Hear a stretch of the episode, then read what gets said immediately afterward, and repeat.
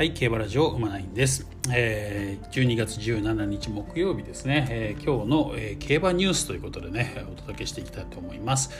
えー今日本日ねお届けするトピックスは3つですね、え1つ目がアドマイヤマーズ引退。そして2つ目が田原成貴さんですね、うん。元ジョッキーですね。そして3つ目がレッドベルオーブ。ね、えー兄の無念を晴らすかというね、まあ、この3つのトピックでお届けしていきたいと思います。えまず1つ目ですね、アドマイヤ・マーズ引退と。これ本当先ほど入ってきた、ね、ニュースですね。うんもうすでにツイッターでもトレンド入りしてますけどね、これね、アドマイヤ・マーズっていうね、えー言葉がね。うんまあ、G1 3勝のね、アドマイヤ・マーズが引退と。ね、引退して種牡馬にということですね。まあ、特にこれ怪我をしたとかそういう話じゃなくてですね、えーダイワメジャーですね。ダイワメジャーの後継種牡馬としての期待を受けて、ね、まあ、早くも、ね、えー守護馬入りということが決まったということですね。うんえーっと形容先は社大スタリオンステーションということでね、まあ、これまあエリートコースですよね。やっぱり期待されるし、ね、馬守護馬っていうのは、まずとりあえず、とりあえずって変だけど、まあ、社大スタリオンステーションに入りますよね。で、ここで活躍すると、まあ、この社大のね、まあ、一流のラインナップに残れて、なんかいまいち活躍できないと違うところに売り売りに出されるっていうかね、まあ、そういう流れですよね近年のね。うん、ということでねまずこのね社大スタリオンステーションに守護馬入りというところでねまあまあ守護馬としてのエリートコースにまず乗ったってとこですかね。うん。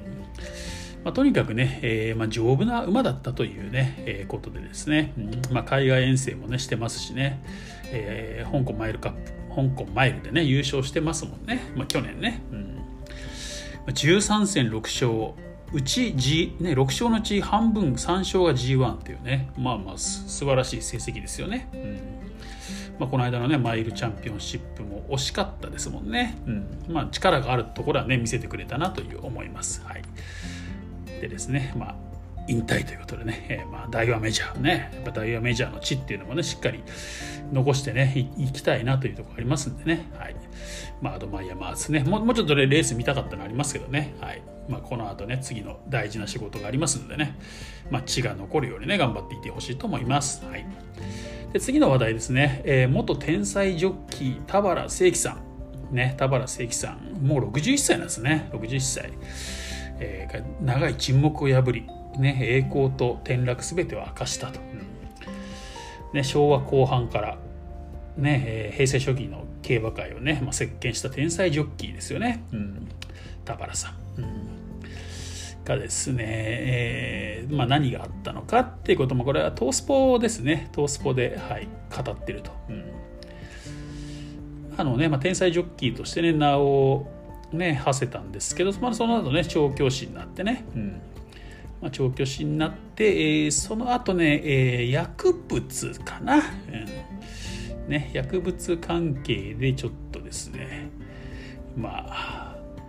捕まってと言いますか、うん。でまあね逮捕されてしまったってことですね。でもちろん調教師もうねもうできないですよね。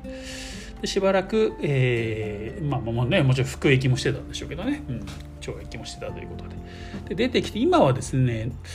なんとえー、と現在ね経営難に陥ったレジャーホテルや飲食店の再生開業支援などを行う、えーコンサルタントとしてね、えー活動されているそうです。はい。うん。ねえービジネス界での事業再生の一役を担っていると、ね、50歳にして初めて社会を知った学ぶことばかりでねと、うん。今頑張って生きてるということですね。はい。そんな、えー田原さんがですね、えー今トースポでねこれ、まあ、インタビューというか答えてまして来週なのかな？来週か再来週かちょっとわからないんですけど有馬記念のうん。有馬記念のですね、えー予想をしてくれるそうです。はい。ねえーぜひ有馬記念の予想お願いしますって言ったら、まあ実際有馬は3回勝ってるからね、お任せくださいということでね、えー有馬記念の予想をね、まあ多分トースポ上で公開していくそうなので、ちょっと見てみたいですね。うん、やっぱりね、こういうね、元ジョッキーとかの視点っていうのすごくね、私ね、貴重だと思っててですね、ねやっぱジョッキーの方が書いてるコラムとかね、記事とかはよく読むんですよ。うん、よく読んでます。やっぱジョッキーだからこそね、分かることって多分多いと思うんですよね。うんそうそう。これねなんかこの記事も面白いですね本当にね、うん、マヤのトップガンと成田ブライアンの名勝負、ね、96年阪神大賞典の話を聞きたいということでね田原さん。これは今の若い競馬ファンでも知ってるかな？みんな伝説伝説のマッチレースとか言って今でも取り上げてくれるけど僕にとっては消したい過去なんだ。ほんの少し一呼吸だけ仕掛けが早かったんだ。一呼吸待てば勝っていた。呼吸待てば首差で勝っていたよ。あのレースは覚醒剤より後悔してるね。かっこ笑いということでね、うん、オチもついてますけど、うん、本当にそういう一呼吸二呼吸でね変わってしまうってことなんでしょうね。これ仕掛けのねタイミングでね、まあ、こういうのも本当貴重なコメントですよね。うん、ね。そしてもう一個書いてあってね。これもこれもすごく面白いですね。96年スプリンターズステークスゴール前でフラワーパークの頭を押し込んだ上騎乗も有名だってことでね。あれは押したんじゃなく逆に引いてるのと。ギューって引っ張ってパッと離したら反動で戻るでしょと。直径1 0センチのテニスボールをギューッと握って離すと1 0 1センチになると。ね。フラワーパークの最後の1ミリは引いたことによって出た1ミリだ馬は押しちゃダメなんですよ。今の騎手は押してばっかりだからダメ。押す力の倍引けばいいんですよっていうね。おおって感じですよね。まあ確かに引けば出ますもんね反動でね、うん、なるほど。押すば押すことばっかり考え考えじゃなくてね引くっていうのも大事なんだっていうことですねこれね。なんか面白いですよね。やっぱこういう天才ジョッキーの語る言葉ってやっぱなんかこうねキラリと光るものもあるなということで。はい。ねえー、まあもう13年5月に刑期を終えているからもう7年ぐらいね、えーまあ、こういう活動してるってことでしょうね。うんまあ、ちょっとね、えー、トースポのこの予想有馬記念ね有馬記念の予想ともちょっと気になりますね。はい、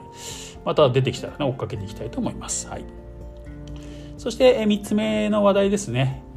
えー、朝日杯フューチュリティステークスこれ今週ですね。今週日曜日阪神の芝ね。1600m で行われます。2歳今度はボーバーですね。の、えー、王者決定戦ということでね、まあ、マイル王決定戦ということですね、まあ、その翌週に今度ねホープフルステークスっていうのがありますからね。そっちは 2000m なんで。え今週は 1600m いわゆるマイルですね。マイルの2歳チャンピオン決定戦ということで、えー、そちらでねえー、一番人気が予想されております。レッドベルオーブのねこの血のドラマっていうことでね、えー、こちらもトースポの記事からです。はい。えっ、ー、とですねこのね兄がねレッドベルジュールっていう馬がいるんですけど、うん、この馬がですね、えー、同じくねデイリーデイリー杯2歳ステークスねシンバデイリー杯2歳ステークスで2連勝したしたんですよね。この兄ね。ただまあ素質開花しながらも、えー、怪我や喉喉不安の影響によりわずか3戦でターフを去ったと、まあ、その3戦目のラストランが、ね、今週の行われる朝日杯だったんですね、うん、で10着だったと、うん、でまあ3戦で引退してしまったとね、まあ、一応なんか今ね守護馬にはなっているみたいです、まあ、その素質を期待されてね、うんで、えー、ね、その今度全全全兄弟ですこれ一緒です。父も母母も一緒ってことですね。全兄弟ってことはね。で今度はレッドベルオーブがね、えー、同じ道を今歩んでるんですよ。シンバ勝ってでリーハイ2歳ステークスも勝ったと、ね、だからまあここだけでも偉業ですよね。兄弟制覇っていうことでね。うん。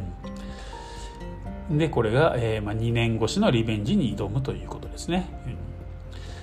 えー、でコメント調教師のコメントね。藤原調教師のコメンコメントとしては、えー、前走に関しては勝つことが重要だった。まだ馬の絶対能力の高さに体が追いついていないのが現状だがそれはいいことでもあると。動きすぎるところだったり折り合い面だったりの課題があればこれから直していけるわけだからと、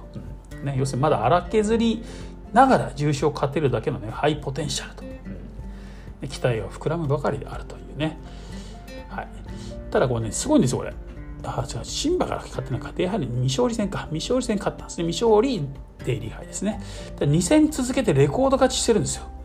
なので反動はどうなのっていうところはちょっと気になるところなんですけどしかも実際ねデビュー戦から馬体も減り続けてると。478、470、468とね減らし続けてるんでどうなのかっていうところなんですけどまあそのね調教師もねそこはいかんよな今回はプラスか維持でないと気にしていた面もあったのだが現在ね、えー、の段階で480キロまでね体重戻ってるそうです。はい、なのでちょっとねこうね自然とトーンも上がってきたんじゃないのってことでね。うん。反動、えー、人間が判断できるところでは大丈夫。また2歳だしまずは体調を良くして健康体で臨むこと。それが何より重要なんだよなというところでね、うん、まあまあ見た感じと気づく範囲では反動ないでしょうということですね、まあ、体重も戻ってきてますよということでね,、うん、ねこれ兄の、ね、リベンジなるかというところでね、うん。まあ、こうやってやっぱりね兄で得たね、えー、この育成のなんだろうな方法っていうのもあると思いますんでね、まあ、リベンジなるかってこと、まあ、このやっぱ2戦連続レコード勝ちってなかなかすごいと思うんですよね。うん。ちょっとね、えー、まあ、一番人気ではありますけどもね、えー、ちょっとこれは中心に押す押すしかないかなっていう感じはしますかね。まあ、あのこの朝日杯のね、えー、詳しい予想に関してはね、また週末お届けしていきたいと思います。まあ、今のところね、この反動もなく順調だというニュースですね。はい。ということで、えー、今日はね、この3つ、えー、競馬ニュースということでね、本日の競馬ニュースということでお届けさせていただきました。ね。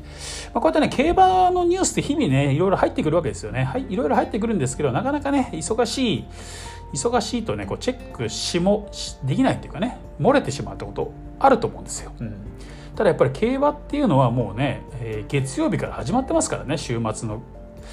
競馬予想っていうのはね。なのでこういうね、えー、ニュースをですねやっぱニュースとこのラジオって音声コンテンツってすごく相性がいいと思いますのでちょっと私の方でね、えー、こうやってですね、まあ、いろんなニュースをね、えー、集めてきて、ね、こう忙しい皆さんの代わりにねこうやってこうニュースピックアップして音声という形でお届けしていきたいと思いますのでながらながらでね、えー、このニュースをね競馬ニュースチェックして、週末のね馬券に生かしていただければなと思います。ということでね、これしばらくね、ちょっとこの競馬、本日の競馬ニュースということでね、続けていきたいと思いますので、ね、ぜひこうチェックしてください。ね、えー、Amazon Podcast の方ではね、えー、登録とかね、Spotify、Amazon Podcast、Spotify とかね、うんまあ、そういう各種、えー、ポッドキャストで配信しておりますのでね、えー、ぜひお気に入り、えー、購読の方ね、お願いいたします。ということで本日は以上です。また次回お会いしましょう。